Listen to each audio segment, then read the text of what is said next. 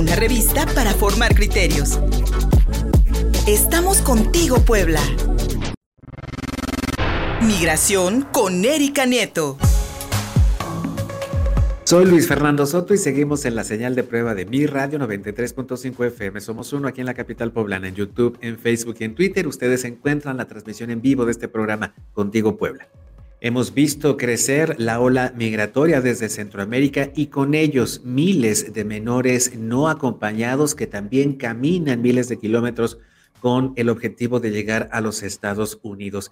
Y en ese mismo incremento podemos ver el número de menores deportados desde nuestro país, especialmente a sus países de origen en Centroamérica, donde mi querida Erika Nieto pues está hablando ya de problemas, de problemas respecto a estos menores que van y vienen, que también han eh, engrosado estas caravanas migrantes y de los que pues aunque se ha hablado de, ellos desde hace algunos años, hoy por hoy este problema de los menores migrantes no acompañados va en aumento. Mi querida Erika Nieto, aquí con nosotros. Buenos días.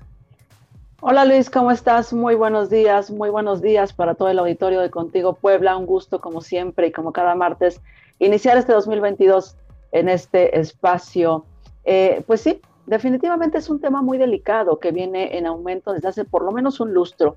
Las niñas, los niños y los adolescentes migrantes no acompañados están generando cada día pues mayor preocupación por parte de las organizaciones internacionales de defensa de los derechos humanos, de defensa de los derechos de la niñez, de toda esta infancia, sobre todo cuando se trata precisamente de su deportación hacia sus comunidades de origen.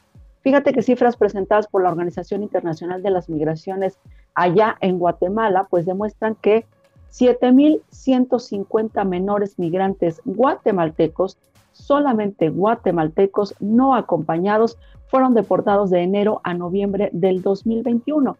Esto está representando un 77.5% más que las cifras de los niños deportados durante el 2020. De estos menores, casi el 98% fueron deportados desde México y eso pues obviamente nos plantea un panorama eh, sin duda complicado, sobre todo por eh, las eh, evidentes imágenes que hemos visto de violencia, de cómo se maneja a los migrantes en, en México.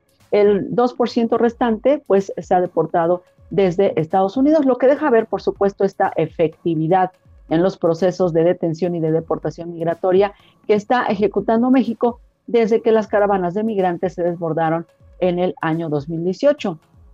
Fíjate que la principal preocupación es el destino de estos menores, sobre todo porque la mayoría de ellos salen, ya sabemos que salen de sus comunidades huyendo de la violencia, de la pobreza, del abandono de sus padres o persiguiendo, por supuesto, el sueño de encontrarlos allá en Estados Unidos. Al ser deportados los menores regresan a la pesadilla de la cual huyeron, pero ahora sin protección alguna. Lo peor es que los menores son deportados, por ejemplo, eh, en este caso son los menores de, Guatemala, pero cientos de menores más son deportados directamente en la frontera entre México y Guatemala. Y bueno, pues ya ellos sabrán cómo llegan a su destino de origen, incluso en las mismas comunidades que son muy alejadas a la frontera o en otros países.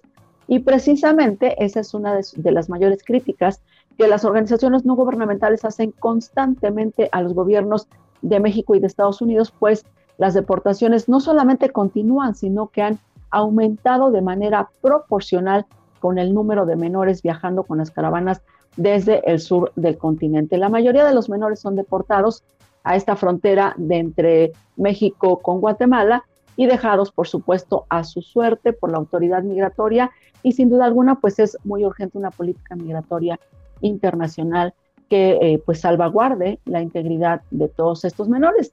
Sin embargo, Luis, bueno, pues parece que estamos dando pues pasos atrás en esta, pues también en los nombramientos, ¿no? De quienes ocupan todos estos cargos de, eh, sobre todo, por ejemplo, en el caso del Instituto Nacional de Migración, si estamos hablando de México, porque por lo pronto en el escenario local, pues tenemos el nuevo nombramiento en la delegación Puebla eh, del Instituto Nacional de Migración, y es que ayer rindió protesta quien fuera secretario de Gobernación hasta hace unos meses en la actual administración estatal, David Méndez Márquez.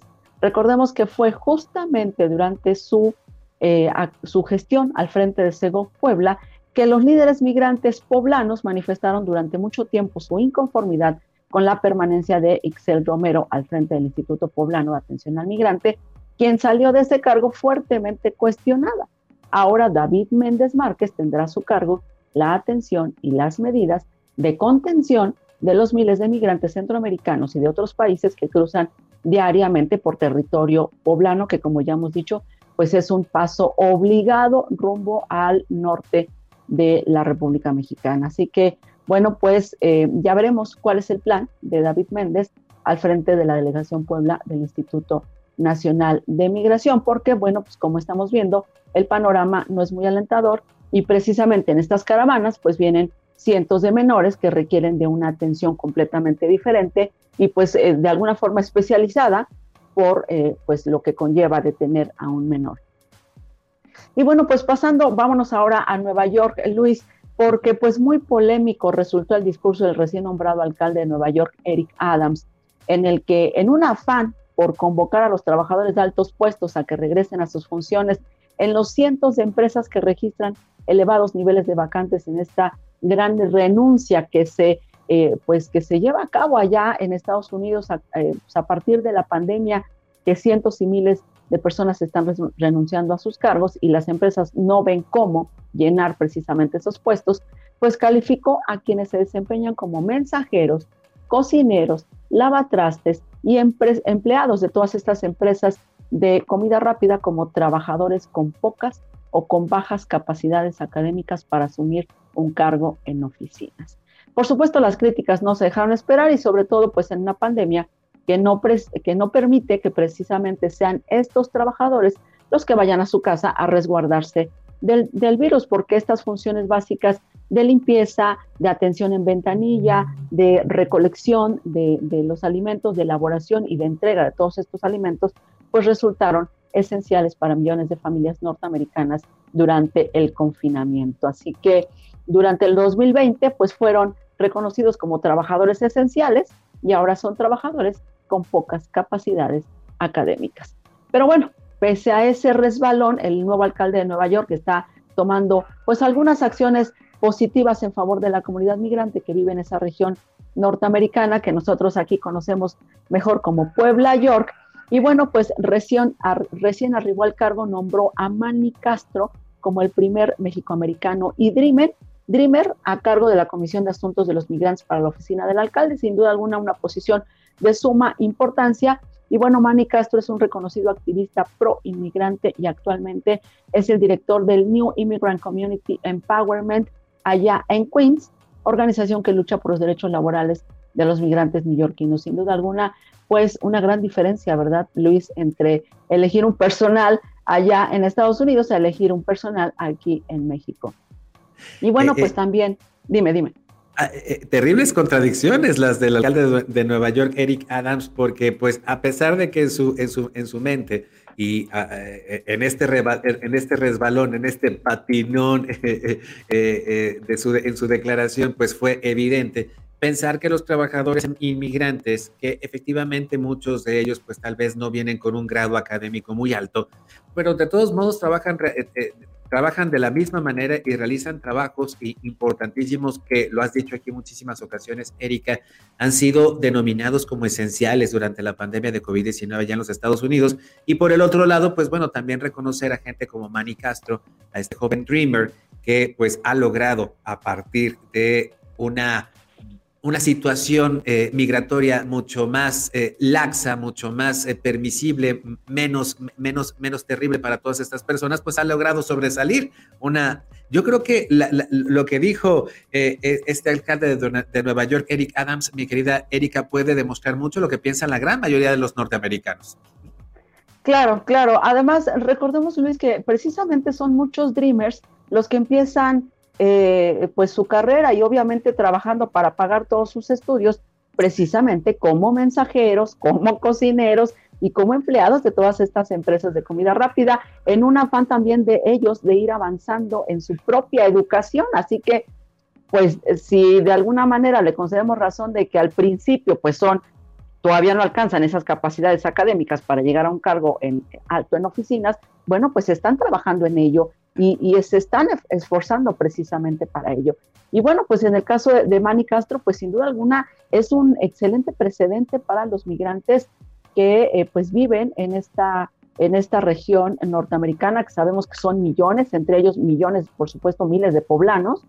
Así que, bueno, eh, pues sí, entre estas contradicciones y entre estos resbalones, parece que Eric Adams pues no está tan perdido y quiere continuar con este apoyo a la comunidad migrante, eh, pues ya se irá estableciendo bien en su cargo e, irá manejando mejor este, sus discursos. Pero bueno, pues parece que el panorama no es tan desalentador en, Nueva York, sobre todo al ser una región sumamente importante para los migrantes mexicanos, Y en esta comparación, mi querida Erika, de cómo allá en los Estados Unidos se fijan posiciones, se, se localiza a la persona que pueda eh, tener la capacidad para entonces tomar bajo su control, bajo su responsabilidad los temas migratorios de algún gobierno, como el de Puebla o el de Nueva York, valga la distancia y, pues las diferencias.